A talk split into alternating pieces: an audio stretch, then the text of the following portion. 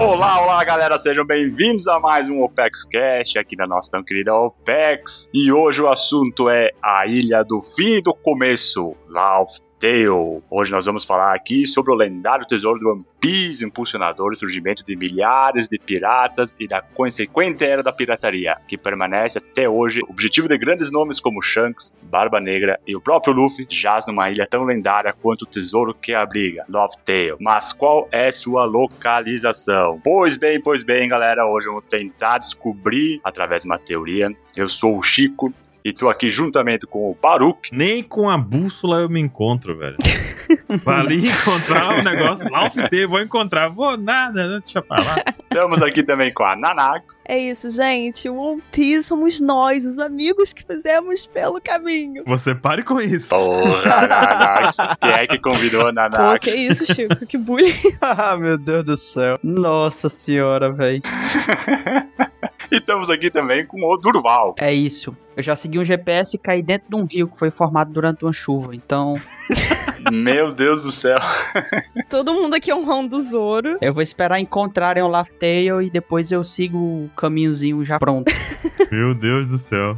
Eu acho uma boa ideia isso, Durval apoia. O Sop é. está orgulhoso. Ó, Durval, vamos fazer o seguinte, vamos tentar seguir aqui o que, que é a teoria que nós vamos falar hoje, a teoria aqui sobre onde que está Laughtale, e de repente tu não caia mais dentro de nenhum rio, ninguém mais se, se perde, né, Baruch? Fica todo mundo na direção correta. Isso. GPS, GPS. Isso aí. Muito bem, galera, vamos pros e-mails e já já estamos de volta.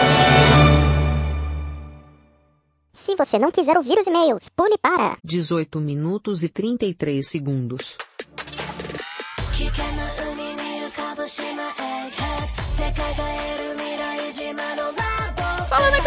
Nakamas! Bem-vindo leitura de e-mails. Desculpa se eu estou em tímpano de alguém aí. Eu tenho essa mania horrível de começar as coisas gritando. Me perdoem. Hoje eu estou aqui com a Nanax. Pois é, gente. Que tristeza. Eu tô aqui sozinha porque todo mundo da OPEX me abandonou.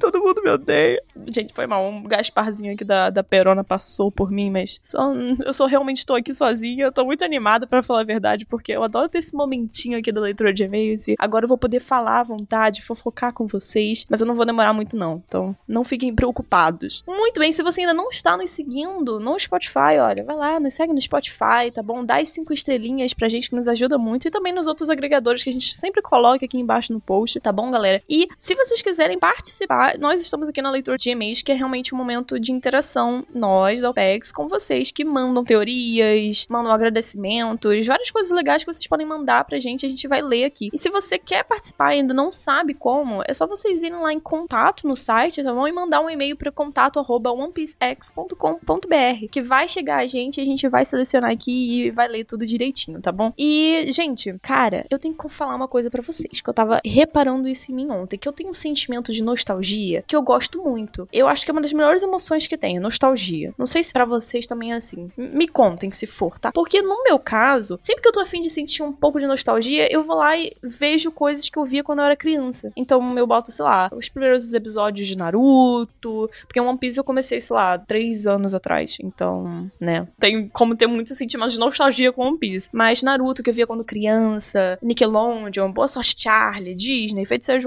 Play Place, Barbie. Eu via muito todos esses filmezinhos, né? Então sempre que eu tô afim de ter esse sentimento, eu vou lá e vejo essas coisas. E ontem foi um dia desses. Eu vi, tava vendo aquela animação muito boa, que eu adoro animação. E é Tá Chovendo Hambúrguer. Eu adoro esse filme, gente. De verdade. Não sei se é porque eu sou esfomeada, mas eu adoro Tá Chovendo Hambúrguer. E a ideia de comida de graça caindo do céu, nossa, muito boa. E sabe o que, que eu tava associando com o filme? Os hambúrgueres da Jolly Roger. Pra vocês terem uma noção. a Jolly Roger, ela entrou tanto em mim que eu tava vendo o filme e falei assim, nossa, mas imagina se um barba branca Newgate cai do céu. Se vocês não sabem, a Jolly Roger, ela é uma hamburgueria temática de One Piece. Localizada lá em São Paulo. A gente tem post sobre ela na OPEX. Inclusive, ela é nossa patrocinadora. Quem tá patrocinando esse podcast aqui é a própria Jolly Roger. E, gente, lá é o melhor lugar pra fã de One Piece. Porque só tem lanches temáticos, tá bom? É porque é tudo temático. Então tem lanche temático, tem banheiro temático, ambiente é temático, as músicas temáticas, tem cosplay, tem tudo lá de One Piece. Sabe? Você entra e, sei lá, você sente na cama mesmo, um chapéu chapéu de palha, assim. E hum, tem os melhores lanches. Eu não vejo a hora de voltar pra lá. Quem for lá, tá bom? Ó, se você tá me escutando e você for lá no Joyrod, por favor, tira uma fotinha com o cartaz de procurado do 27, manda pra ele lá no Instagram, tá bom? Que a gente vai ficar sabendo. É muito bom quando a gente vê que vocês vão lá e nos avisam, é sério. Porque pra mim, todo mundo do Brasil tinha que conhecer esse lugar. Dito, dito e falado, dito e feito. Enfim, bora pra leitura dos e-mails, gente, pra não ficar enrolando muito aqui. Nosso primeiro e-mail é do Sadayuki Hirayama. Olha que nome bonito. Oi, Sadayuki. Ele falou assim: Bom dia, OpexCast. Tudo bem com vocês? Tudo, Sadayuki, com você. Sou Sadayuki, tenho 32 anos, falo de São José dos Pinhais, Paraná. Eu aprendi a ler sigla, tá, gente? Eu tenho problemas com siglas, mas eu aprendi a ler siglas. Mentira, eu só pesquisei antes de fazer a leitura de e-mails. Sou projetista de máquinas e pai da Yui. Olha, eu adorei que ele colocou as duas, duas funções diferentes, ser pai e projetista de máquina, porque realmente é dessa forma. Primeiramente, obrigado por ser minha companhia no trabalho. Adoro ouvir as teorias e a visão social de vocês sobre One Piece. E agradecer o trabalho de trazer One Piece pra nós brasileiros com tanta qualidade. Vocês são fodas. Valeu, Sadayuki. É muito bom ler isso. Muito bom mesmo. Acabei de ouvir o Apex Cast 202, que pra quem não sabe, é retrospectiva de Egghead, tá bom, galera? Se você não ouviu, tá em falta com alguns detalhes do arco, dá uma olhada nesse... dá uma ouvida, né? Uma escutada, não sei como é que fala. Nesse, nesse cast, porque é importante. A gente detalhou muita coisa do, do arco, trouxe muita coisa de volta. Então, pra dar uma refres refrescada assim na memória, né? Ele fala que surgiu uma teoria, só que só não sei se vou estar repetindo a de alguém.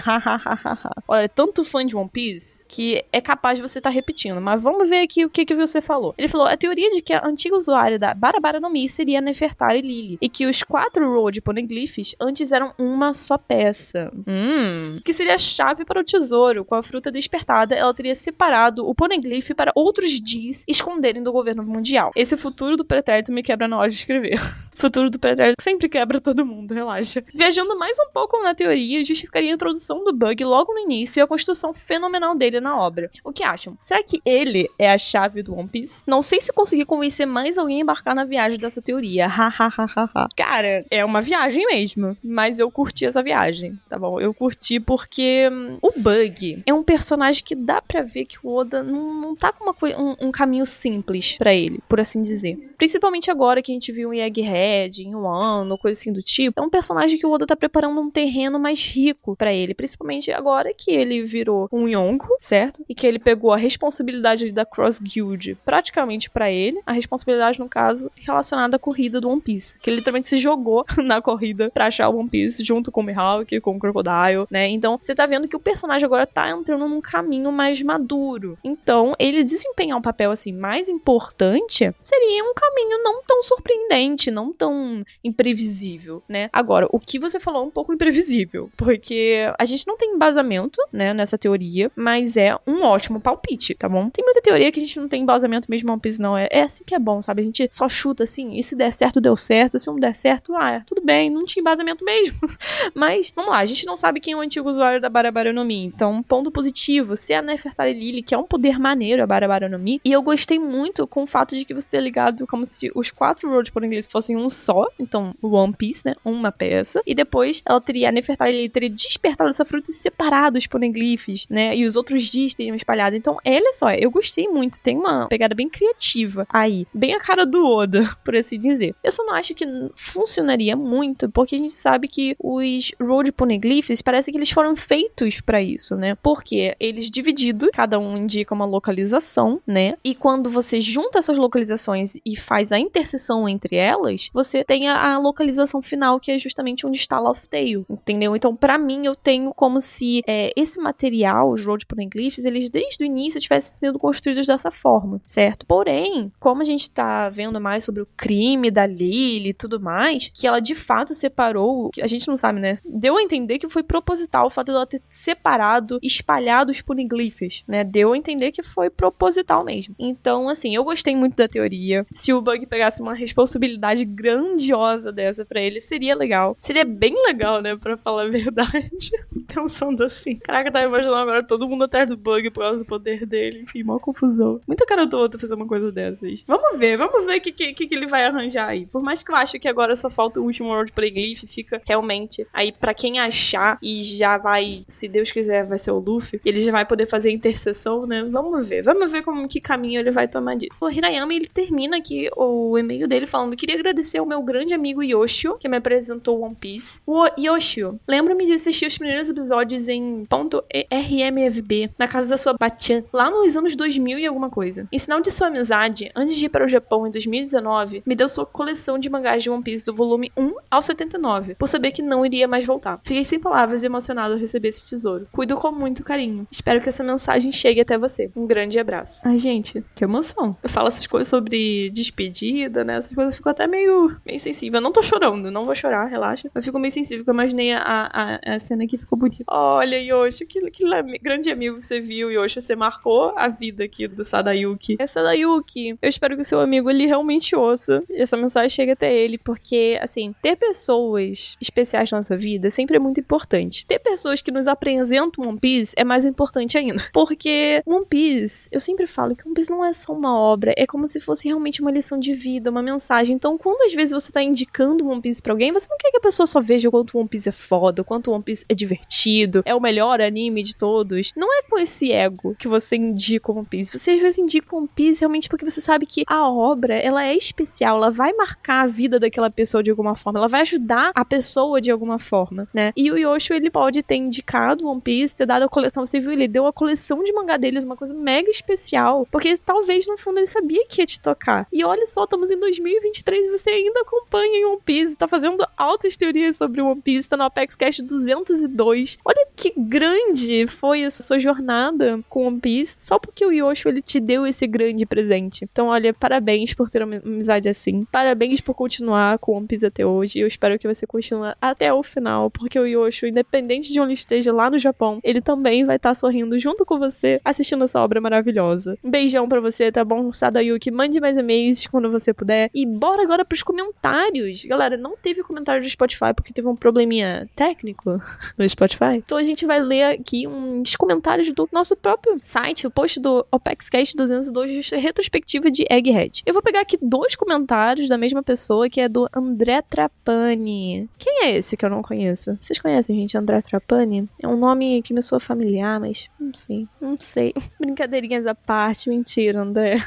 gente, quem não conhece o André, meu Deus, ele é lá da galera do SciCast, ele é muito brabo, ele tem uma visão muito incrível de One Piece, de verdade. E ele tá sempre acompanhando aqui a gente, a gente tem uma interação bem maneira, o Opex e o André Trapani, a galera lá do SciCast. O André já até gravou uns Opex Cast com a gente. Tomara que ele grave mais com a gente no futuro, porque ele realmente, olha, manja bastante de One Piece e da obra e tudo mais. Vamos ver aqui os comentários que ele deixou pra gente. Ele falou, no primeiro, sobre o Ansem me fez ter duas percepções. A cabeça do Vegapunk pode ser também uma referência ao termo egghead, que é uma pessoa muito inteligente em inglês. No caso, ele quebrou e tirou o conteúdo do ovo para botar na nuvem e ficou só a casca. Daí um trocadilho com o nome da ilha. Ih, caraca! Caraca, Trapani, tu alugou um triplex na minha cabeça agora, agora tudo faz sentido. Eu ficava é, fazendo analogia de que o Vegapunk ele tinha um cabeção por causa da nome, nome, nome, que é como é o nome dele, né, que faz o cérebro crescer de acordo com o, o conhecimento, ou realmente era uma brincadeira do Oda, sabe, só pelo fato dele ser muito inteligente. Mas eu não sabia que Egghead era um termo em inglês para uma pessoa muito inteligente,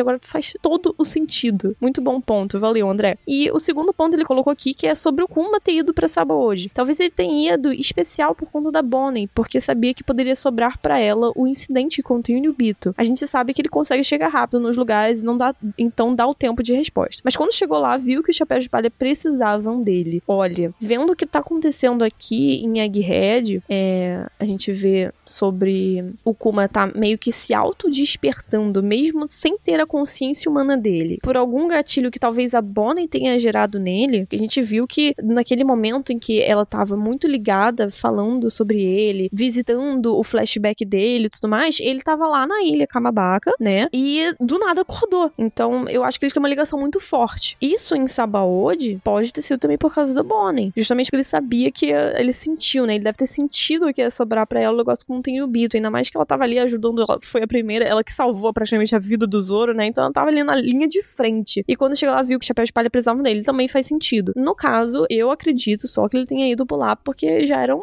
plano, assim, dele fazer aquela coisa dos Chapéus de Palha em específico. Mas considerando que a Bonnie é a filha dele e ela também tava lá, nossa, encaixou bem as pecinhas aí. Muito bom comentário, André. Valeu demais. O segundo comentário dele é esse aqui, sobre os Di. Para mim, o Oda quis dar a dica de que sempre foi um título. Ou melhor, um codinome de quem se opunha aos 20 reinos, não um sobrenome. Tipo, o pessoal usou como um código para poder se apresentar como da oposição ao governo de forma que pudessem dizer que são oposição e se identificar sem precisar falar na lata. Assim dava para saber quem era aliado, algo que o governo só descobriu depois. Então ali ele ter assinado como Dee não significa que era o sobrenome dela, mas que ela, ela assumiu como opositora. Para mim, o flashback do Sabo com o Luffy falando que qualquer um pode ser um Dee é uma dica do Oda nesse sentido. Isso deixa a pergunta do significado dos Dee hoje. Talvez são os descendentes dos que se opuseram ao governo, mas com todo o contexto da determinação errada. Os falsos Dee citados pelo Imu são exatamente o que, os que herdaram só o sobrenome, mas não a determinação. Nossa, muito legal também. Para mim, sempre o Dee foi a questão do título, do codinome. Eu sempre tive essa impressão de que na origem dos Dee, as raízes dos Dee surgiram realmente como opositores. Desde aquela coisa do coração, né? Que o coração que trouxe essa tese pra gente, de que os Dee eram os inimigos naturais de Deus, sabe? Então são pessoas que nasceram com a determinação para se opor aos deuses do mundo de One Piece. Né? E nesse caso, naquela época, eles devem ter surgido realmente como um codinome. Sabe aquela coisa que rolou lá em um ano, em que todo mundo colocava a tatuagenzinha da lua e tudo mais no tornozelo? E eles não precisavam falar. Óbvio que eles perceberam bem mais rápido, né? Era mais, assim, exposto. Então eles devem ter se organizado também dessa forma lá no século perdido e ter ido aí contra o governo de uma forma mais sucinta, de uma forma mais disfarçada, certo? Realmente, quando a Lily assina como Di, tipo Nefertari Di Lily, significa que ela tava se opondo naquele momento. Foi aquele momento que o, o Insama deve ter se sentido traído por ela, certo? Eu adorei esse insight que o André trouxe. Muito maneiro mesmo. Agora, realmente, os Di hoje em dia, André, como você falou, são descendentes, ok? Porque os Di lá de trás, lá do século perdido, eles foram tendo sua família e tudo mais, né? Seus descendentes foram deixando as raízes deles aí, aumentando as raízes. Então, quem hoje tem Di é realmente porque é herdado de família. A gente vê pela própria família do Luffy. É o que? Monk de Garp, Monk de Dragon, Monk de Luffy. Então dá pra ver que agora é uma coisa herdada por família, porque aqueles Di lá no início tiveram a pró- própria família deles, continuaram a linhagem. Só que esse negócio que o Iman-sama fala de falsos Di, realmente, são aqueles que só herdaram o sobrenome, como a gente pode falar do Barba Negra, por exemplo. É uma pessoa que eu vejo que não herdou, não herdou a, a determinação, a vontade daqueles de lá de trás, tudo bem? Ele tem a própria vontade, uma determinação que inclusive a gente pode ligar com quem? Com Roxy Chebik, né? A gente vê que não tem muito aquela luz da revolução, né? Eu não, não, não via, por exemplo, pelo pouco que a gente conhece com o Chebik, aquela luz da revolução que a gente vê em outros Di, né? O Chebik parecia querer tudo pra ele, ele queria ser o dono do mundo. Então era se opor ao governo, mas governar tudo, talvez, né? Ele queria saber sobre os tabus do mundo. Era um homem muito ambicioso, muito ganancioso e talvez não pro bem, né? E aqueles Di, no caso, eles estavam se opondo aos 20 reinos justamente por um bem maior. Então eu acho que realmente é o sobrenome, pode até ser dado, mas talvez não a determinação, talvez não a vontade daqueles Di lá de trás. Muito bom comentário também. André, você tem um insight muito maneiros pra trazer aqui pra gente. Manda mais, mais comentários. Deixa lá também esses comentários no Spotify, aqui também no site. Ou se quiser, manda um e-mail com uma teoria nova sua. Tô ansiosa por isso. Galera, nós vamos ficando por aqui, tá bom? Um bom cast pra vocês. Essa teoria é pica demais. Quem escreveu foi a Bru. Vocês vão adorar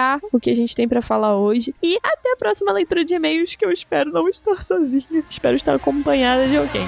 Beijão, galera! Até a próxima. Bom cast!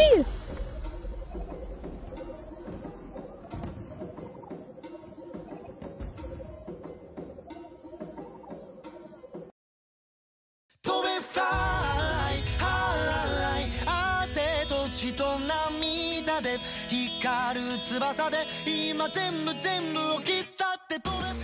Pois bem, galera, de acordo com o Roger no capítulo 1967. Mentira, no capítulo 1900. Não. De novo, capítulo 967, Peraí, qual é o capítulo? capítulo 967. 967. Beleza. Esse aí é o clássico capítulo 967. Não é o 1967. Mas é claro que eu sei porque eu li, né, a pauta. Sim, o Durval ele tá muito bem informado, porque dentre de todos nós ele foi o único que não leu a teoria, né, Durval? Nunca na vida. é, exatamente. Isso é mentira, é fake news. Eu li isso. Aham, Todinha. tá bom. Ele chegou aqui e falou assim: que teoria? Durval nunca fez isso. Ah, é gravação hoje? É sobre a Vila Fuxa. ah, Vila Fuxa, sim. Ele pensou que era pauta secreta, que ele também não deu os capítulos e veio gravar na mesma. Pois não é? Foi no ritmo. É, Continuou só sendo Durval de sempre, da massa. Mas Tudo bem, Durval. Porque no capítulo 967, Roger disse que ele e seus bandos foram as primeiras pessoas a pisar naquela terra em oito séculos. Gente, oito séculos é muita coisa ainda. O Brasil era o quê, né? Nessa época. Pois é, era de repente um lugar muito bonito pra você visitar, assim. De repente não tinha tiroteio. Terras intocadas. Esse ponto. Eu espero que não seja que nem Pedro Álvares Cabral, que disse que que foi quem descobriu o Brasil, né? Tava cheio de indígena lá, em Laughdale, e, e o Roger acha que foi ele que descobriu. Não, não. Não chega nesse Tem uma ponto. população lá vivendo. Pois é, né? Pior, né? Tem um povo nativo que mora lá há mil anos, aí o Roger chega, hahaha, descobri um novo lugar. Caralho, velho. Eu sou o rei dos piratas! Uhul. Olha só, ele já mais um ponto aí pra teoria, hein? Será que. Vou chamar de Laughtale. hihihi. Colonizador. Ainda levou o ovo que tinha lá. Não, gente, o Roger é do bem. tá, vamos pra teoria, gente, porque o negócio é brabo, é longo. Bora. E é isso aí, gente. Voltando ali, Love Tale, durante toda a série foi mostrado que é um lugar muito difícil de se localizar. Sim. Mesmo aí com GPS, né? Baruch é Muito complicado. complicado. E principalmente decifrar os poneglyphs, que é assim, então deixa tudo muito claro que por que, que é tão difícil acessar essa ilha lendária. E assim, né, poneglyphs seria mais ou menos um mapa, né? Sim. Que nem nós antigamente navegávamos para cá e para lá usando um mapa que vinha numa revista. Nossa, eu lembro disso. Eu imaginei que lembrava. porque Memória de velho. A diferença é que ele conseguia ler as coisas, né? Nos poneglyphs não consegue nem É. ler as coisas. E então, além desse empecilho, Love Tale muito provavelmente está num lugar muito difícil de acesso, um acesso geográfico Uhum. complicado. Uhum. Por isso, nenhum navegador teria sido capaz de encontrar ele nem por acidente. Diferentemente de Pedro Cabral, que não descobriu isso aqui por acidente. Pois é, né? Tinha o caminho das Índias. Então a gente já tá refutando aquela ideia de que o Zoro, se tivesse sozinho, o navegador já tinha encontrado Off Tail.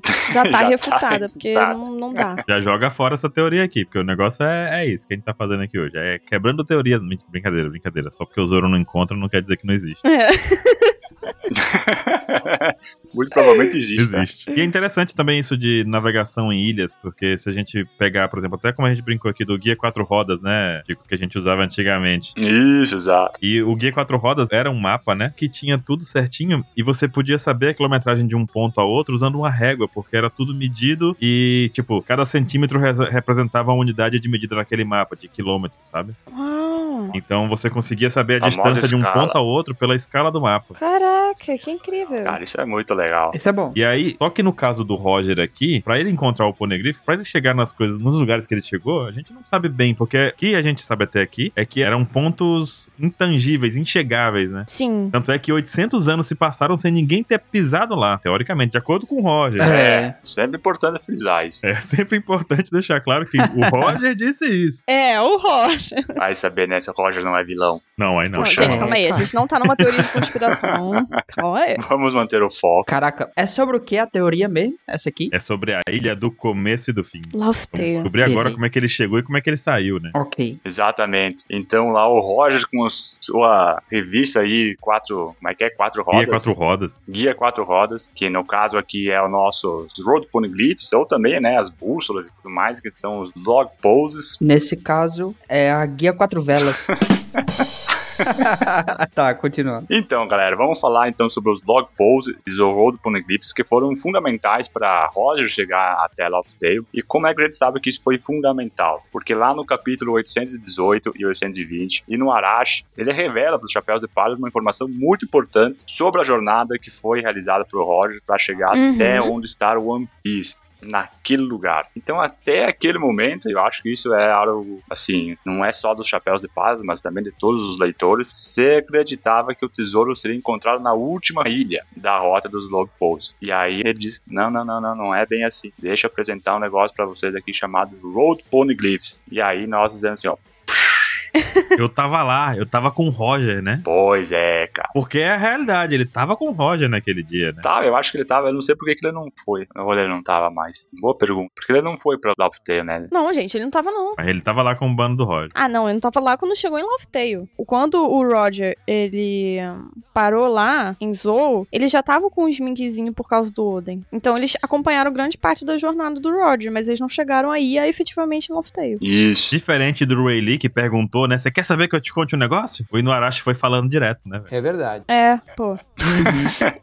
Não acho que não deu nem, deu nem opção de escolha. Pois é. Eu não. E ele já foi jogando assim, ó. Ok, vocês querem né, continuar ali seguindo o log pose aí? Tudo bem, não tem problema. Mas lá vocês vão chegar em outra ilha. A ilha é chamada Lodestar, que, enfim, não é Laugh Tale, né? Uhum. Mas ele dissertando sobre isso, né? O que acontece é o seguinte: não é que acaba a jornada. Na verdade, ela tem a chance de ser recomeçada. Porque quando você chega nesse local, você tem a oportunidade de conhecer que algo além existe. Algo que está correlacionado aos poneglyphs. Que até então, se alguém segue numa jornada, digamos, normal pelos mares de One Piece, né, acaba chegando até Lodestar, Uhum. eventualmente. Se sobreviver até lá, mas sem precisar de poneglyphs. Diferentemente dos Chapéus de Palhas, que tem a incrível Robin, que já traz isso consigo. Então, eles já estão fazendo as duas jornadas ao mesmo tempo. Mas é muito legal saber que existe uma última ilha, que se recomenda chegar nela, mesmo não sendo Laugh Tale, porque ela é uma ilha que tem muita coisa para revelar sobre a última ilha, a ilha do começo e do fim. Interessante. Mas será que lá é um ponto de parada obrigatório pra chegar na última ilha? Ou é porque lá tem só a informação que vai te ajudar a ir pra última? Será que tá no caminho? Hum, ou é só um checkpoint, mas é contramão do caminho certo lá pra Laughtale? Aí tá um ponto interessante. Uhum. Porque, no caso, a gente falou aqui do Guia Quatro Rodas, hoje a gente usa GPS para se movimentar no nosso mundo e a gente consegue chegar de ponto A ao ponto B sem dificuldades, encontrando todas as rotas e tudo mais. No caso de One Piece, a única opção que você tem para poder se locomover de ponto A ao ponto B sem passar por um caos, sem fazer uma linha reta, né? Porque não tem como você manter a linha reta. Uhum. Inclusive, acontece isso em floresta, né? As pessoas que fazem trilha e coisa do tipo têm que levar uma bússola, porque, ah, é só andar em linha reta. Não. Só que, eventualmente, uma perna sua, esquerda ou direita, vai ficando cansada e você vai fazendo uma pequena curvatura pra um lado ou pro outro. Uhum. Uhum. Sério mesmo isso? Sim. É sério. Nossa. Eu já vi também um teste que coloca uma pessoa num campo aberto, não precisa nem ser floresta. Só que ele não pode ver pra onde tá indo. Ele fecha os olhos e pedem, ó, ande em linha reta. E ele simplesmente não anda 20 metros sem começar a fazer um, um círculo ao redor do próprio circuito. Não consegue. não- O ser humano não anda em linha reta. Caramba. Então, a única forma que tem de chegar de um ponto A ao ponto B é usando o log post de One Piece. Sim. E aí é legal isso que tu falou também, Chico, porque os log posts, né? Assim, você tem os Eternal Log Posts, que marcam o lugar definitivo. Inclusive, tem um pra Laugh Tale no filme, né? Vocês lembram disso? Num filler de filme? No Stump, mas. Isso. Uhum. Aí o Luffy, eu não quero saber. Pá, quebra. Foi, puta merda, eu queria, Luffy, seu maldito. Por que faz isso comigo? Mas assim, o comum não é o Eternal. O comum Sim. é o log post que, que se adapta a cada ilha. Então, assim, já partindo pro ponto dos log posts, no aspecto da, da última ilha, a gente sabe o seguinte: que essa ilha, Lodestar seria a última ilha e Sim. Laugh Tale foi depois dela. Uhum. Só que assim, os dois destinos eles parecem estar conectados, porque você só vai conseguir chegar lá. O Roger só conseguiu descobrir a essência de Laugh Tale depois que ele chegou em Lodestar. Uhum. E Lodestar, ele fez o seguinte: tem duas situações, né, pra usar o log post. Você começando no início da jornada, é, o pessoal usa os log posts e ele aponta sempre pra uma próxima ilha. Uhum. Então funciona dessa forma. Certo. Só que quando Sim. chega no novo mundo, quando chega no mar mais movimentado, mais agressivo que a gente vê, os log posts ele começam a apontar pra várias opções de caminho. E toda vez que você para, aquele log post precisa se atualizar pra seguir pra próxima. Exato. Sempre ele fica maluco por algum tempo até ele se adaptar com aquele magnetismo da outra ilha. Não tem sentido nenhum esse magnetismo, né, Chico? Não, sério. Mas é One Piece, eles passam pano. Vamos fazer de conta que tem. Isso. Porque assim, seguindo o log post, em qualquer rota que você vá, teoricamente você chega em Lodestar, que é a última ilha da rota dos log posts. Certo. E é nela que o mistério começa. Só tem que sobreviver até lá, né? Porque É, é, tem esse pequeno fato. eventualmente tu encontra com o Yon, com a Marinha. Detalhe, isso aí é detalhe. O mar que é maluco, né? De repente tá chovendo, de repente tem gelo, de repente tá pegando fogo, bicho. Ilhas É um lugar com muito chuva louco. de raio, né? Também. Ilha metade gelo, metade lava. Só que tem é motivo pra você não ir. É, Ficar em casa, né? Ficar em casa. ficar em casa, é sempre bom ficar em... Fique em casa, gente.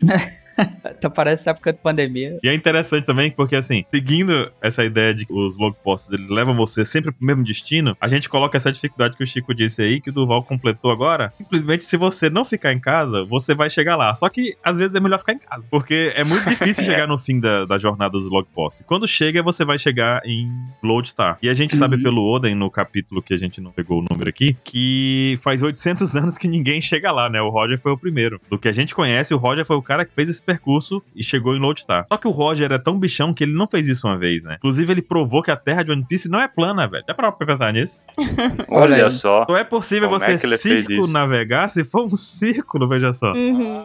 Ah, olha só. Gostei desse ponto. Bem interessante. Então, gente, não acreditam nisso, tá? Olha só. Então é interessante isso, porque o elo das duas ilhas está feito. Se você navegar pelos log posts, chega em Lodestar, e a partir de Lodestar, o que o Roger conseguiu fazer de diferente foi encontrar Tale. Pô, mas isso não é pouca coisa, né? Primeiro, é, ele viu? chegou lá uma vez e ele deu a volta e foi de novo, não foi isso? Uhum. Foi de novo, exatamente. Ele chegou em Lobster, descobriu algo que a gente não sabe o que que ainda é, e ele pensou assim, pô, tem Laugh Tale, tem alguma coisa. E ele pensou isso justamente porque o log post dele ficou maluco quando ele chegou em Lodestar. Então tinha uma próxima ilha. Sim. Agora, cadê essa próxima ilha? E um dos pensamentos que a gente pode já puxar aqui é: essa ilha seria como as duas sendo parte de um só? Um pedaço de Lodestar foi pra outro lugar? A gente viu isso acontecendo em Skypiea, né? Olha só. Sim, porque aqui em One Piece, principalmente sobre essa teoria que a gente tá discutindo agora, galera, tenham em mente que eu já tive muita dúvida relacionada a isso. Que eu ficava assim, nossa, depois que eu descobri a existência de Tale explicitamente aqui em One Piece, eu ficava, nossa, mas Lodestar, então, quer dizer que não serve pra nada? Tipo, ah, é só uma ilha que eles têm que, que marca ali o fim, mas quer saber que eles nem precisam pisar ali em Lodestar e ir direto pra Tale? Só que é exatamente isso que o Baruch falou, são ilhas complementares. Então a gente tem Lodestar, que é importante chegar através do log pose, porque lá tem segredos sobre os poneglyphs, tá bom? Lá tem segredos sobre a civilização que deu origem aos poneglyphs, então é muito importante chegar em Lodestar.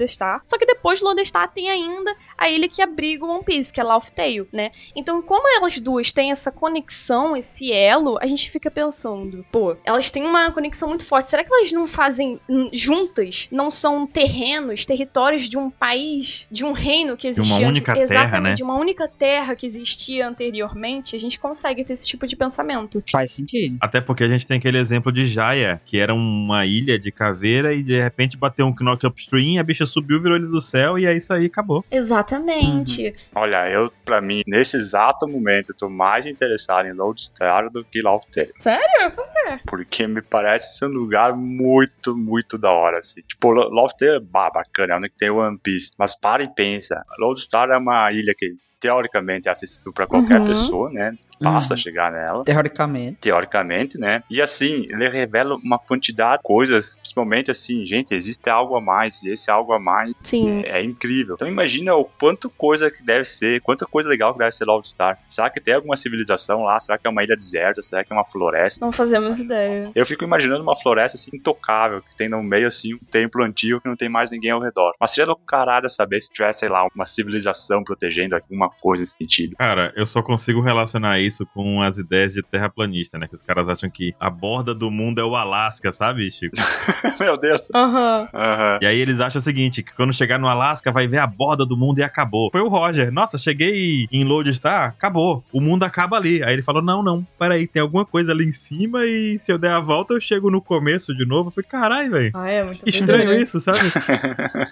É, eu imagino realmente que Lodestar seja uma ilha completamente como o Oda, o próprio Oda, ele tá reforçando muito pra gente, que seja intocável mesmo, não tem ninguém, nada lá, entendeu? Quem chegou que vai ter acesso àquilo tudo. Só que o Rod foi a única pessoa, então a gente não tem muitos detalhes, né? Mas que seja totalmente intocável, assim, natureza, sabe? Como você falou, templos, mas que seja uma coisa bem diferente, assim, de Skypiea, porque realmente não vai ter ninguém lá. Eu imagino dessa forma. E a gente tem umas imagens que mostram isso, né? Que quando o Inuarashi ele cita esse momento, o século perdido, a localização de Loft Tale, Lodestar e tudo mais, ele Uhum. mostra tipo um reino antigo que lembra um pouquinho Mary Sim. E o Clover também, né? Quando ele fala, meio que brota assim, claro, que é silhueta do Oda, gente. A gente não confia em silhueta do Oda.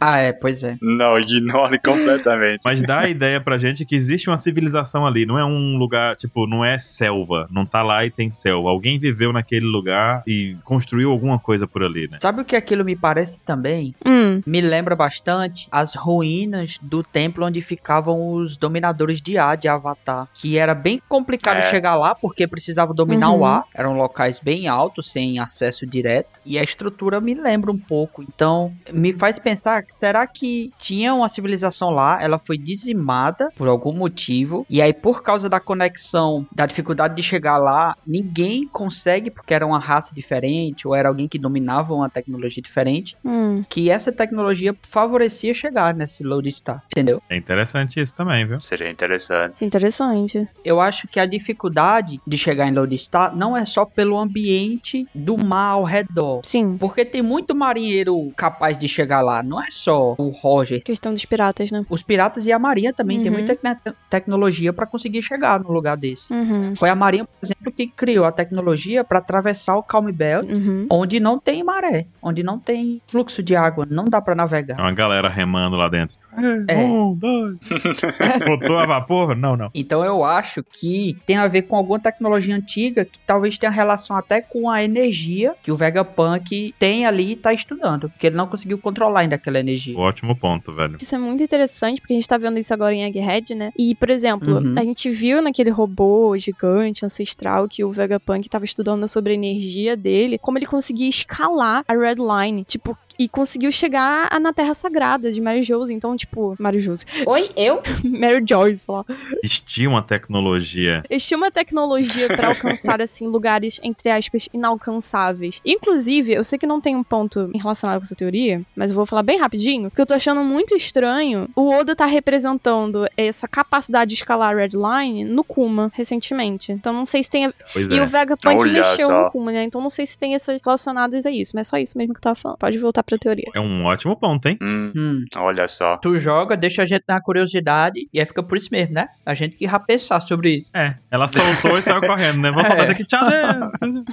É, literalmente foi isso. Mas é só porque realmente faz sentido o que o Duval falou, entendeu? Porque, por exemplo, a gente olha pra Lodestar, que é a suposta última ilha. Ai, mas é muito difícil porque tem muito inimigo, e pipipipopopô. Pô, mas só o Roger ter conseguido chegar, tem que ter mais alguma coisa a mais, entendeu? Mas aí que tá, no capítulo, no mesmo capítulo lendário 967, Hum. esse capítulo aqui a gente vai usar pra sempre. É.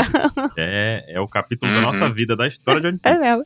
Nesse mesmo capítulo, o Roger simplesmente chega lá e fala assim: ah, ele se declara como o primeiro pirata Pirata. Uhum. a completar circunnavegação da Terra. Logo, ele foi o único que chegou até ali, né, no período, até onde ele mesmo sabe, né? Uhum. Exatamente. Porque, como a gente disse, a descoberta do Brasil, o Brasil não precisava ser descoberto, entre aspas. É, tava aí, tinha gente Pois é. morando aqui no Brasil. então, talvez tenha gente morando no Lodestar lá, e ele falou, nossa, você foi o primeiro a chegar aqui. Ou ele foi o primeiro fofoqueiro, né? Que chegou e falou assim: não, eu que fiz. Foi, foi o primeiro que conseguiu sair de lá, E né? contar. Tô brincando, gente. E contar pros outros. Pois é. Eu realmente acho que ele foi o primeiro e único. Porque outra peculiaridade dos log posts é que não dá pra ir pra trás, né, gente? Só dá pra ir pra frente. Sim, exatamente. É isso, é igual foguete, né? Só vai avançando. Incrível isso, né? Uma vez que o bicho só vai se conectar com a próxima ilha. A de trás, que tá na mesma distância que você veio, não conecta mais. Uhum. Lascou. E agora? É Mas tenso volta. o negócio. Pagou pra entrar, resta pra sair. Tem que amarrar uma cordinha na ilha anterior. Pô, Al- e alguém puxa. Labirinto de Teseu, É. né? Você vai puxando a cordinha até a próxima ilha. Mas é, essa é a vantagem, por exemplo, do trem do oceano, né? Lá em Water 7, o trem do oceano, ele Uhum. permitia fazer rotas marítimas sem se preocupar com log post. Você sentava na cadeirinha, seguia o trilho e ia. Ih, pô, isso é maravilhoso. Pra mim, essa é a inversão mais top de One Piece, é, é o trem do oceano. Tom Sam, você é maravilhoso. Tom Sam lendário. Certamente. A Marinha tá fazendo algo também que talvez encaixe aqui, que é aquela ponte gigante de Tequila Wolf. Uhum. Pô, mas aí o trem é bem mais legal. Aonde vai chegar aquele negócio? Pode ser uma ponte pra Lodestar, pra qualquer um chegar da Marinha sem passar pelos perrengues do mar, né? Pode ser. Vai ser construída quando? Daqui a 500 anos, né? mas tá tudo bem, eles têm tempo. Pois é.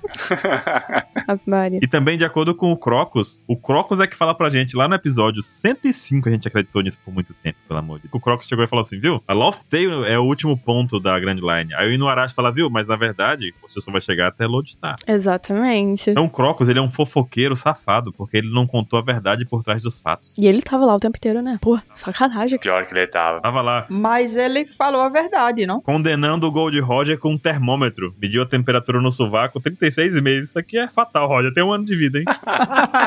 O cara é bravo. É bom demais ele. Incrível. Véi, ali eu não sei nem como é que a Labum tá viva e o cara pintou o estômago dela por dentro, com tinta. Ele pode. É tempo livre. É, mas como é que tá viva ainda, com tinta no estômago? Mas enfim, E a gente tem também que o epíteto de Loft Tale é a ilha depois do fim. Uhum. Então tem a ilha do, do começo e do fim e a ilha depois do fim. Sendo que no caso o fim é Lodestar. E onde que diabo tá a Loft Tale, gente? É. Tá pra cima, tá pra baixo, tá em outra dimensão. Onde está? Você tem que fazer um, sei lá, dar um Hadouken, não sei. Meia lua pra frente, bola bola. Vamos seguir o pauta e tentar descobrir o que, que nós temos aqui, galera. Pra tentar descobrir onde que tá Love Tale. que vocês acham? Bora.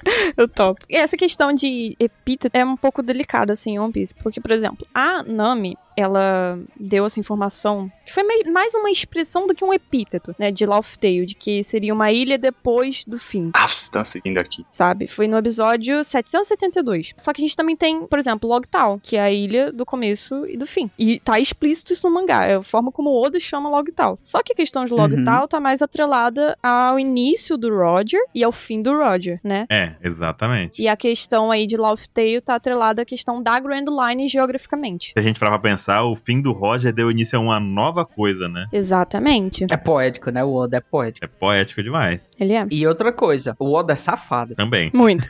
Pode ter alguma relação ainda na ilha do começo e do fim. Olha aí o ponto. Porque a gente pode achar que tá relacionado ao Roger, mas do jeito que o Oda é safado, isso pode estar relacionado também com o fim da Grand Line por algum motivo. Logtown, que você diz? Lockdown pode ser um jogo de palavra com dois sentidos, do jeito que o Oda é. Vamos ser sinceros, assim, nível Oda seria quase um desperdício. A ilha do começo e do fim ali, Logtown, ser resumido só a Roger, sabe? Eu acho que ele tem algo a mais. Pode ser que Love Tale também tenha, traga algo Hum. nesse sentido assim. É, sei lá, que, algum ar que tem em Uhum. Logtown, sabe? Alguma coisa assim. Uhum. Então, ou eventualmente vai ser onde o Luke vai morrer, será? Credo, Chico. Eu, hein? Olha só. Pô. No Two Piece ou no Three Piece, é, né? Calma lá. de Deus, que isso? E mas assim, o interessante também é que talvez o Roger não tenha sido o primeiro a chegar em Lodestar, mas ele teve uma percepção diferente que talvez só um grande sonhador pudesse acreditar, né? Uhum. Que é aquela coisa de que ele chegou lá, o log post dele, a gente já viu também que tem log posts que apontam pra mais de uma ilha, né? A gente viu isso diversas vezes. A Nami com um relógio triplo, né? Sim. Um Apple Uhum. Watch, um Uhum. Xiaomi e uma Mi Band aqui do lado, cada uma apontando pra uma ilha diferente. Uhum. E no caso do Roger, o que ele fez de diferente pra encontrar Tale talvez seja duas coisas, na verdade. Hum. Primeiro, tem que ser alguém que acredita nas coisas. Sim. Assim como o Luffy acreditou que existia uma ilha no céu e topou entrar no Knop Upstream, correndo o risco de simplesmente morrer ali naquele processo. E cair É. de novo. Tem que ser muito doido. Cara, isso é fato, cara. Isso é algo assim que se não fosse o Roger, não ia se chegar em Love Uhum. É uma questão de visão. Tipo, ele olhou pro negócio e falou assim: tá Uhum. quebrado. Não, ele falou assim: não, tá apontando, me trouxe até aqui duas vezes. Duas Uhum. vezes. E trouxe até aqui, então tem alguma coisa nesse lugar. Vamos descobrir o que, que é. Aí ele fez aquela volta ao mundo atrás dos poneglyphs, né? Pra poder ver se encontrava alguma dica do que aconteceu 800 Uhum. anos atrás. E se tinha alguma coisa que o log post pudesse estar apontando que ninguém tinha pensado ainda. Alguma coisa a mais, né? Uhum. Cara, o nível de sagacidade disso aí, né? Porque o cara, ok, chega lá, olha pro relógio e pensa assim, bah, acabou, só ficou louco. Não, cara, vamos, vamos tentar estudar um pouquinho mais isso aí. Aí ele dá duas, três voltas, descobre algo totalmente do novo, e aí ele é contemplado com a descoberta de Love Tale. Cara, isso Isso é aqui top, é, né? é- é algo assim de conseguir, tipo, sabe, tirar leite de pedra, sabe? Poderoso, cara. Com as poucas informações, conseguir ah, revolucionar o mundo, sabe? E assim, uma coisa interessante é isso também, né? Essa questão dos log posts como sistema de navegação, como sistema de detecção. É tudo. O log post é uma, uma tecnologia maravilhosa. Uhum. Deveríamos fazer um cast só sobre log posts. Brincadeira, não deveria. "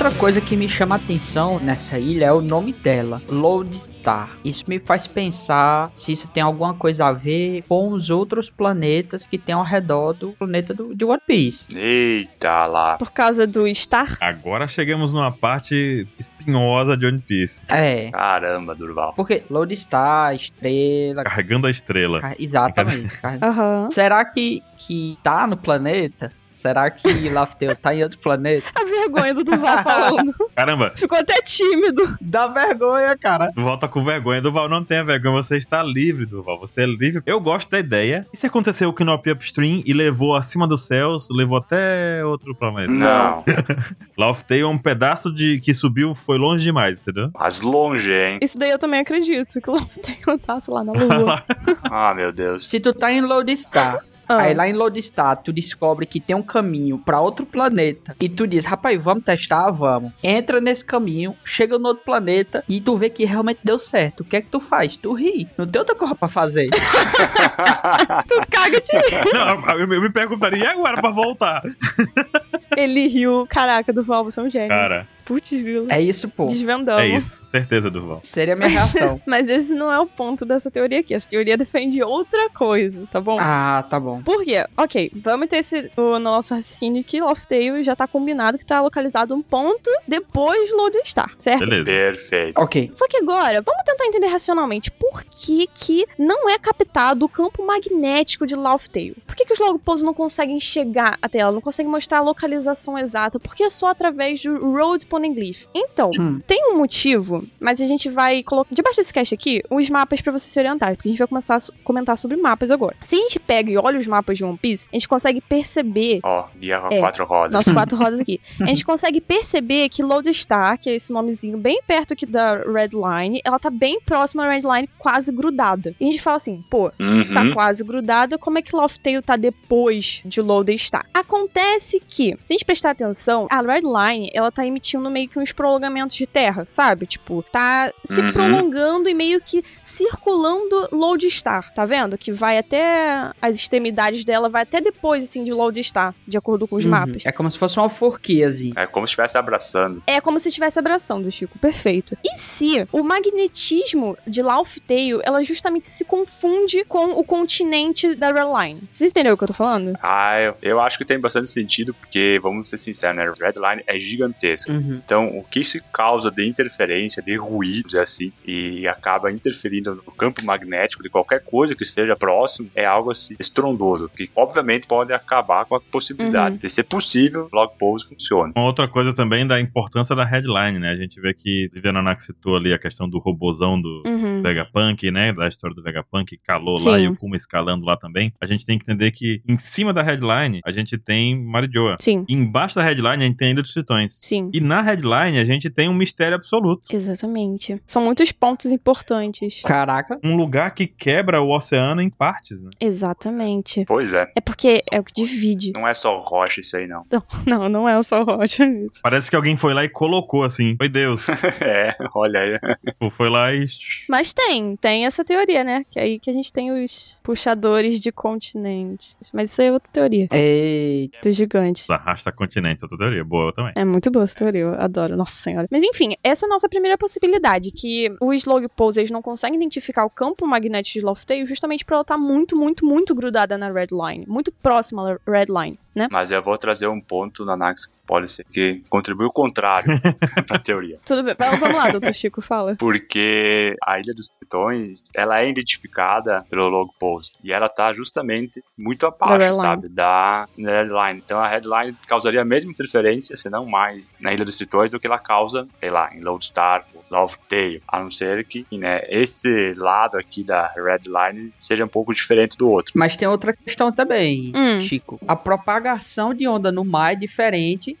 Eu não sei se isso pode ter a ver com o campo magnético da Ilha dos Tritões, mas pode ser que a interferência da Red Line pra aquela ilha ali não seja tão forte. Sei não, velho. Eu tô.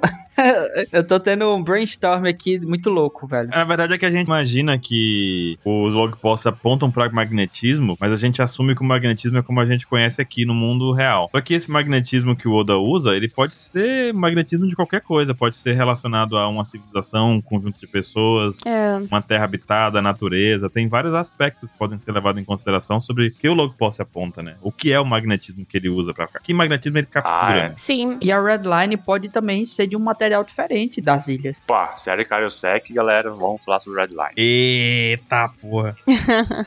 Mas é, né? Também é verdade isso, Val. eu concordo com o Chico nesse ponto. Essa primeira possibilidade, só pra gente introduzir a questão da Red Line tá nesse meio aí. Porque eu em si também não, não, não levo muito a sério essa possibilidade. Eu gosto mais da segunda possibilidade, gente. É que nada mais, nada menos, Hum. Laughtale estaria na Red Line. Não próxima, não depois, Opa. não antes, não do lado nem do outro. Na Red Line. Não, olha só. Vamos lá. Caramba, peraí. Pega o raciocínio. Tá. Na headline. Na Red Line. Túneis dentro da headline? Não, calma aí, calma aí. Ó, a gente tem. a montanha reversa, que eu não sei falar o nome em inglês, que é Reverse Mountain. e Reverse Mountain. Isso aí, a gente tem a Reverse Mountain. E se a montanha reversa, ela na verdade for oca, tá bom? A gente tem um fundo oco na montanha reversa. E lá está Laughtale. E se isso for possível? No ar, flutuando. Pô, Chico. Não. Não, né? Não, ô cão, é uma casca. É porque assim, a Reverse Mountain, ela acaba sendo um caminho que corta os mares e você consegue chegar de um lado do outro, tem que passar pelo Calm Belt, no caso, né? Sim. E ela é tipo um cone. Ela não é um cone pra cima? Uma É. montanha, né? Então, Uhum. e se lá dentro, lá dentro for oco e tiver a Laughtale lá, sabe? Por quê? Isso explicaria a confusão do, do campo magnético, certo? Certo. Explicaria também, é, por ser um lugar de muito dificuldade de acesso geográfico, certo? Também explicaria. Certamente. E também encaixaria na questão da alcunha da ilha depois do fim. Por quê? Olha só. Caraca, Nanaka. Tá, tô animado, vai lá. A gente tem essa poesia aí em One Piece, essa metáfora, né? Sobre o fim, sobre o começo. Então seria muito engraçado se o Oda colocasse Laughtale no lugar justamente onde a aventura começou. Que é, pra entrar na Grand Line, a gente tem que passar pela Montanha Reversa. Os Mugiwaras juraram os sonhos deles quando estavam atravessando a Montanha Reversa. Eles falaram, eu vou ser o rei dos piratas. Uhum. Eu vou ser o maior espadachim do mundo. Eu vou desenhar o mapa mundi. Eu vou achar o All Blue. Eu vou mentir pra caralho. É, eu vou ser o bravo guerreiro dos mares, olha só, respeito.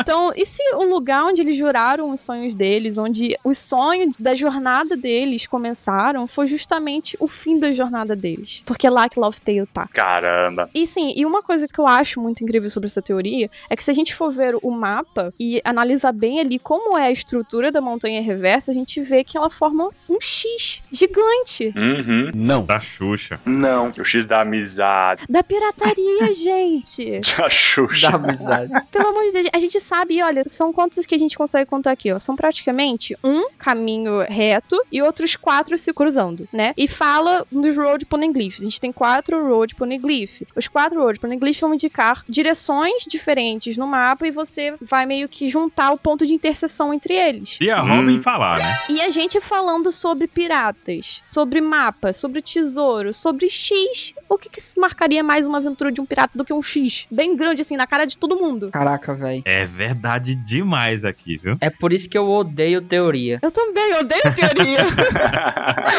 Porque é, é um spoiler a longo prazo. é literalmente isso. Gente, sério, eu gosto muito dessa teoria. Eu acho que faz muito sentido. É muito boa. Caraca. É muito É legal. um X gigante no mundo, né? Sendo que o mundo é um mapa, aí você vê de longe assim a visão, usando o Google Maps ali. Você olhar a visão via satélite, tem um X, pô. Pior que tem. Tem a parte do X. Tá, agora entendi. E, cara, isso seria muito legal porque eu sempre me incomodei um pouco com essa questão Hum. aqui do início da Grand Line, porque eu pensei assim, ah, ok, é difícil subir ali e tal, e sempre é jogado Sim. por um lado, né? Mas eu pensei assim, pô, mas tem uns caras bem poderosos que simplesmente se quisessem, escalariam isso aí, quebrariam o headline, fariam qualquer coisa, chegariam no Lodestar, sabe? Vamos dizer assim, trapaceando, sabe? Ignorando o fato que tu teria que ir pra um lado e indo pro outro. Uhum. E aí, ok, sabe, é possível trapacear, Uhum. chegar no Lodestar, digamos assim, É verdade. ignorando a ser forçado a ir pra um lado. Agora, Love Tale não, sabe? E seria bacana que ela tivesse, digamos, no local que, vamos ser sinceros, ninguém ia pensar em penetrar, atacar, fazer qualquer coisa que fosse aqui na entrada da Grand Line, sabe? Porque é um lugar, digamos assim, tu pensa, pô, aqui é o começo da jornada, não é o fim. E aí, então, seria bacana mesmo que tivesse ali debaixo desse X. Todo o mistério de Laughtale tá nos Red Poneglyphs, né? Porque também foram apresentados pra gente junto com o Inuarashi lá, que a gente Uhum. descobriu que, pô, tem Poneglyph vermelho. Sim. E os vermelhos é que importam. Uhum. Tem os receita de miojo lá, que tem um monte lá, você não conta nada lá, de qualquer coisa. Tem os que contam a história do mundo, tem carta, né, em Poneglyph também, que é o caso do Joy Boy. E a gente tem os vermelhos que marcam alguma coisa que a Robin nunca vai dizer pra gente. Nunca, jamais. Jamais saberemos. Porém, é algo tão importante o que diz ali, nesses quatro vermelhos, que cada Yonkou, os seres mais fortes do planeta de One Piece, guardam uma cópia deles. Inclusive, eles nem conversam entre si pra dizer assim: vamos ler todo mundo junto aqui? E a gente vamos lá todo mundo junto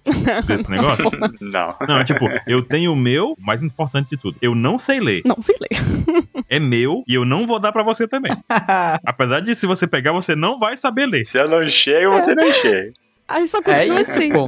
É assim que funciona o mundo. É, a questão de Love Tale, eu ficaria um pouco decepcionada se fosse num local, tipo, que nem foi citado. Sabe, quando é um local aleatório aí no mar. A gente, hum, pronto, Uhum. vamos juntar aqui os pontos. Ah, deu isso aqui no meio do mar, uma ilha que ninguém nunca realmente achou. E pronto, foi lá e acabou. Então essas ideias do tipo, ah, por exemplo, na Lua. Pra mim faz sentido também ser na Lua, porque, né, a gente tem um longo histórico aí com a Lua e tudo mais, mas muita gente acha que seria muito viajado ver os Mugiwaras. Eu acho. Eu não acho que é viajado, sabe por quê? Hum. A gente já explorou aqui três reinos. Fica a dica aí, o foreshadowing. Uhum. Hum. Três reinos foram explorados, Sim. né? Que é a terra, o fundo do mar Pá. e o céu. Isso. E o Oda sempre gostou de aventuras espaciais. Ele já disse isso. Uhum. Por que não a gente viajar pra uma ilha no espaço? Por que não ter uma aventura ali? E ele já mostrou uma aventura espacial, ainda por cima na obra, que foi quando o Enel foi pra Lua, literalmente. Foi pra lua. Pô, deixa eu fazer um parênteses aqui. Conversando com um amigo meu que sobre One Piece, e ele falou que assim, ele sente pena que Enel nunca mais apareceu na história e ele acompanha só pelo anime. Aí eu comentei sobre a história de capa do Enel, que ele vai pra lua e tudo mais, e ele falou: Meu Deus, sério que isso aconteceu? Então fica aí uma dica pra quem só acompanha pelo anime. Uhum. Leiam as histórias de capa, né? Sim. que tem muita coisa interessante lá. Inclusive, algo que nós estamos usando aqui agora nessa teoria. Exatamente. E a questão da lua, pra mim, é atrativa porque justificaria um pouco da risada do Roger, tudo aquele negócio. Porque, por exemplo, se a gente for ver que é na montanha reversa, como essa teoria tá dizendo, não seria o único motivo pro Roger rir. Porque tá, maneiro, é no lugar onde começou tudo, tava bem na cara de todo mundo, ah, vou rir.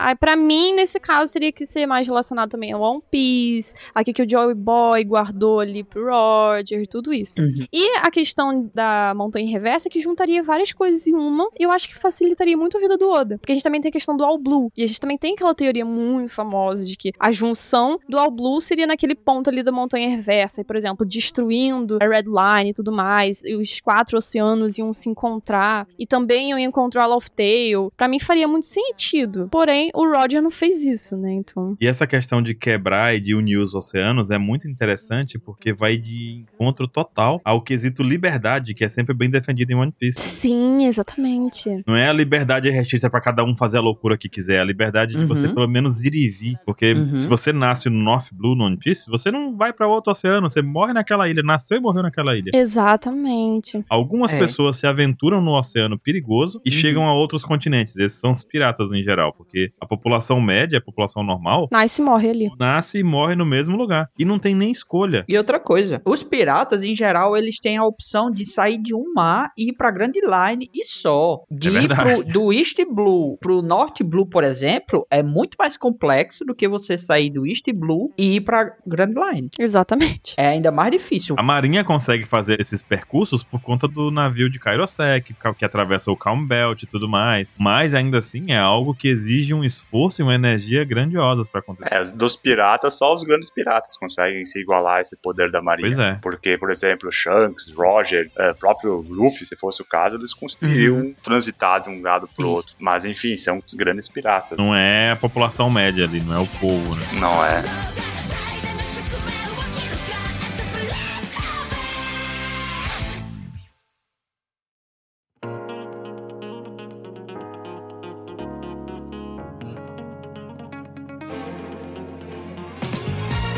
Eu tenho um pensamento doido aqui. Como eu li essa teoria, essa pauta há muito tempo, eu tive Uhum. muitas horas pra refletir sobre ela, Uhum. Entendi. Sim. tá? Aham. Perfeito. Não é como se eu tivesse ouvido agora isso. Aham. Ok. Claro que não. Sim. Não, jamais. Quando falam sobre o All Blue, eles falam sobre algo que aparentemente já existe. Então tem essa ideia de juntar todos os mares, derrubando a, a Red Line, pelo que eu entendi, Uhum. e todos os mares se juntarem e se tornarem um All Blue. Uhum. Mas tem um lugar onde os mares já se juntam. Uhum. Que é exatamente no topo da entrada pra Grand Line. Ali os quatro mares se juntam. Olha só. É verdade. Naquele ponto, ali é um All Blue. Mas ali não dá pra pescar. É verdade.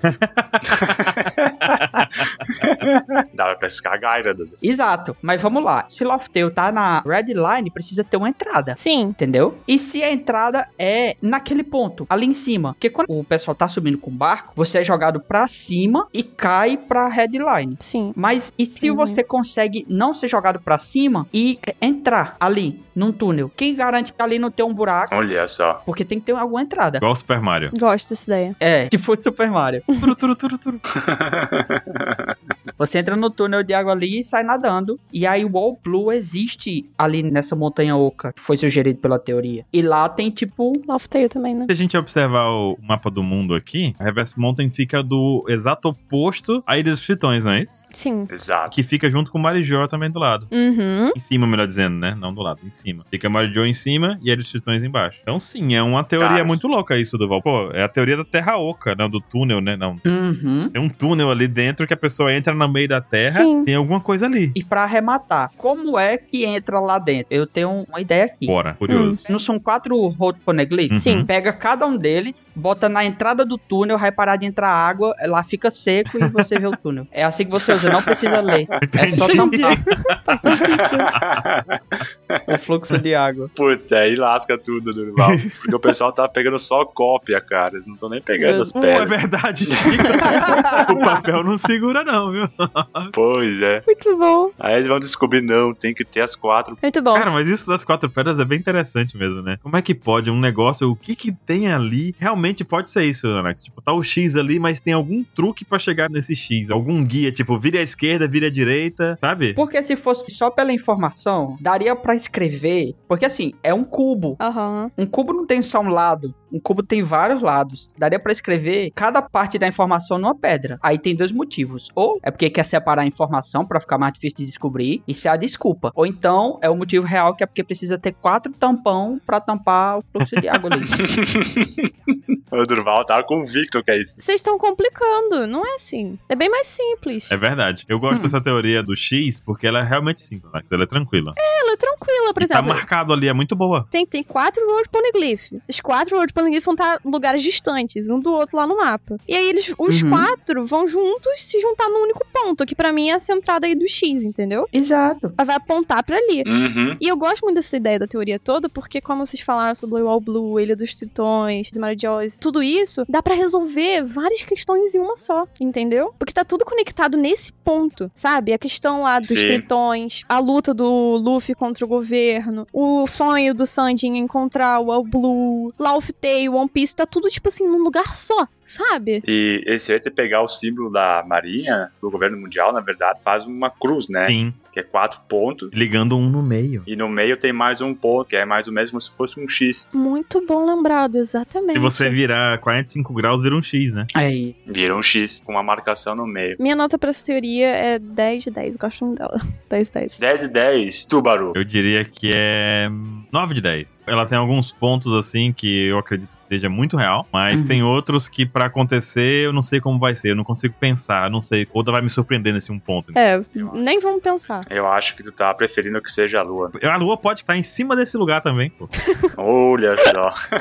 E por isso que o Jorge chegou atrasado, porque a lua só passa a cada 800 anos, entendeu? Ela passa naquele ponto ali, o planetinha, aí se alinha Caraca, Nossa. caraca, incrível. Nossa, velho. e aí chega no momento certo, o Luffy tem que estar lá e ser o maluco que vai dar o socão. Caraca, verdade, nossa. Ó, no mapa ali oficial do Oda, tem um, dois planetinhos ali em cima, retinho com X, hein? Ó, Tem que estar alinhado. vocês repararem ali. Olha só. É, inclusive, uma coisa interessante é a gente pensar que os Gorosei agora são definidos como planetas, né? Nome de planetas. E a gente já tinha essa definição de nome de planetas nas armas ancestrais. Sim. Poseidon, Uranus, os Gorosei sendo Saturno, Mercúrio, Júpiter, Vênus, blá blá blá. A gente também tem que ter em mente essa coisa, né? De alinhamento dos astros. Não no sentido poético da coisa, mas no sentido real mesmo. Pode ser que aconteça algo assim, né? Porque um eclipse só acontece pelo Sol. E o Luffy é o Deus Sol, né? Cara, mas eu espero que isso seja tudo dentro da Terra, sabe? Sei lá. Só tenha se pegado nomes de forma. Nomes bonitos, né? É. É, Eu também acho que é mais poético. O Chico, ele é hater de qualquer coisa que fuja um pouco da física, né? É, dá pra Como é que você entender. é fã de One Piece ainda, Chico?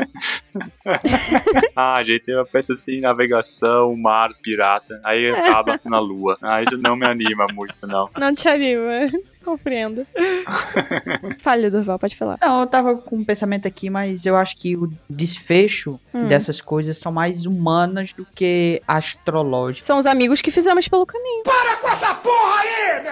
Olha ali o poder da amizade. O poder da amizade. É isso mesmo, aceitem. E qual tua nota, Duval, pra essa teoria? Que- O quão plausível essa teoria é pra ti? De 0 a 10. Nas minhas reflexões de várias horas sobre essa teoria, eu cheguei na nota de Uhum. 9,5 de 10. Faltou cinco décimos por quê? Faltou 5 décimos porque ela parece muito plausível e eu não gosto de receber spoiler. Não gosto Ele tirou nota porque a nota é muito alta, sabe? Aquele professor do colégio. Você tirou 10, mas eu achei que tinha um errinho de gramática. Mas professor, prova de matemática, foda-se, pera. Dane-se. Muito bom, Durval. é isso. E eu Hum. vou dar nota 9, porque eu gosto dessa teoria porque eu acho que ela se encaixa com outras teorias Uhum. é, no sentido de, por exemplo, a headline ter sido construída. Até é legal falar da headline, porque a headline é vermelha e os road Sim. são vermelhos. Ô, mais um ponto, Chico. Tu aumentou Mais o um ponto da teoria, É. 9.1 agora. É, Aí. nove ponto um. É, encaixa direitinho pra tampar lá o fluxo de água. É, viu? Pois é. Não, não. Mas é por isso que perdeu um ponto, porque encaixa com essa teoria do Durval e eu não gostei dela. Não, velho. Pô, que é isso? Pô, todo mundo gostou da minha teoria. Aí a Marinha tá tentando fazer a headline falsa, né? Criando a Tequila Wolf lá. É. Isso. Vamos fazer a Vamos. headline, mas sem ser vermelha. Vamos fazer Tipo uma azul isso. agora. Vamos fazer um azul. Com escravos, né, cara? Caramba. Cara, uma teoria bem plausível, bem possível, bem interessante, realmente. Acho que muita Uhum. gente não para muito pra conversar sobre isso ou pra pensar sobre isso. A gente também não vem trazendo aqui uma, uma certeza de tudo, mas é muito bom quando a gente vai juntando alguns pontos e o tanto de coisa que sai, né? Pô, Uma hora a gente vai, vai chegar lá na hora do One Piece e a gente fala: Caraca, a gente falou isso em tal Apex Cash. Eu Sabia. Agora a gente tem que fazer vários Apex Caches falando todas as possibilidades. Que uma hora a gente acerta. eu acho uma boa. Também acho. Aí a gente fala, viu? Acertamos lá. Ouviu o primeiro no Apex. 2023 a gente acertou. Exatamente. Eu acho, eu acho. Então, galera, se vocês também querem acertar, mandem pra nós as teorias de vocês, que diga lá, olha, é isso, é assado, é desse jeito. Uhum. Faz bem estruturada como foi essa. Entre em contato ali conosco. Ou deixe nos comentários, né? Agora nós temos comentário também no Spotify. Deixa lá a ideia, a teoria no próprio site, que é o One Piece X. E é isso aí, né, galera? É isso aí. Teoria, já achamos que tá Love Tale. A gente já sabe que Love Star também é um lugar do caramba. Deve ser tipo o Rio de Janeiro. Maravilhoso. Caramba. Caramba. 50 graus. Ah, eu falo sério, o Rio de Janeiro Então, é muito legal. Vamos encontrar agora, gente. Que- Bora. É isso. Vamos nós? Deixa no comentário aí, nota pra teoria, nos comentários do Spotify, vai. 0 a 10. Uhum. 0 a 10. Valendo. Opinião. Let's go. E é isso aí, galera. Valeu! próximo. Valeu! Cheiro no coração.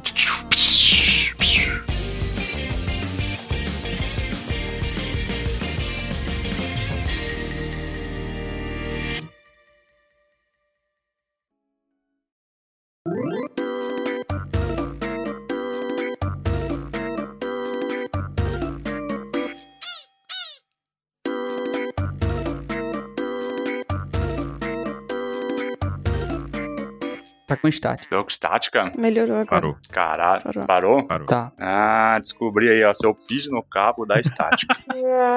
Porra. ok. Ah, beleza, cara. Bom, bom. Isso me lembra a época que eu gravava os Apex Cash com um fone de ouvido específico, e aí eu dava estática quando eu falava algumas coisas, eu tinha que me esfregar na parede pra passar a estática. Acredita nisso? Meu Deus. Ai, meu Deus. Do nada. Meu Deus do céu. E durante a gravação o pessoal gritava, Baroque, Pikachu, Pikachu, Velho, eu, o quê? é Pikachu, cara. Encostava na parede, esfrega, esfrega, me esfregava a mão assim na parede e passava. Meu Deus. Gente, Meu Deus do céu. a física é doida. Mas foi na mesma época, Baruque, que tu gravava no lobby É, do prédio que tu morava. exatamente essa época. Aí a galera entrava, Aí eu tava lá me esfregando. é, entrava o pessoal pra alugar um apartamento, aí vinha um maluco se esfregando na parede do lobby. Se tiver na parede, não é estática. Pior que era Ninguém mesmo. Tipo, Imagina. Pikachu, Pikachu, e eu, ah! Meu Deus. Muito doido. Então, galera, se vocês estão escutando uma estática aí, saibam que é o eu pisando no cabo ou o Baruch todo cheio de eletricidade aí, encarnado no Pikachu. Acho que era a estática da minha barba. Ele. Meu Deus. Caraca, velho. Meu Deus. O microfone com a barba. Aí,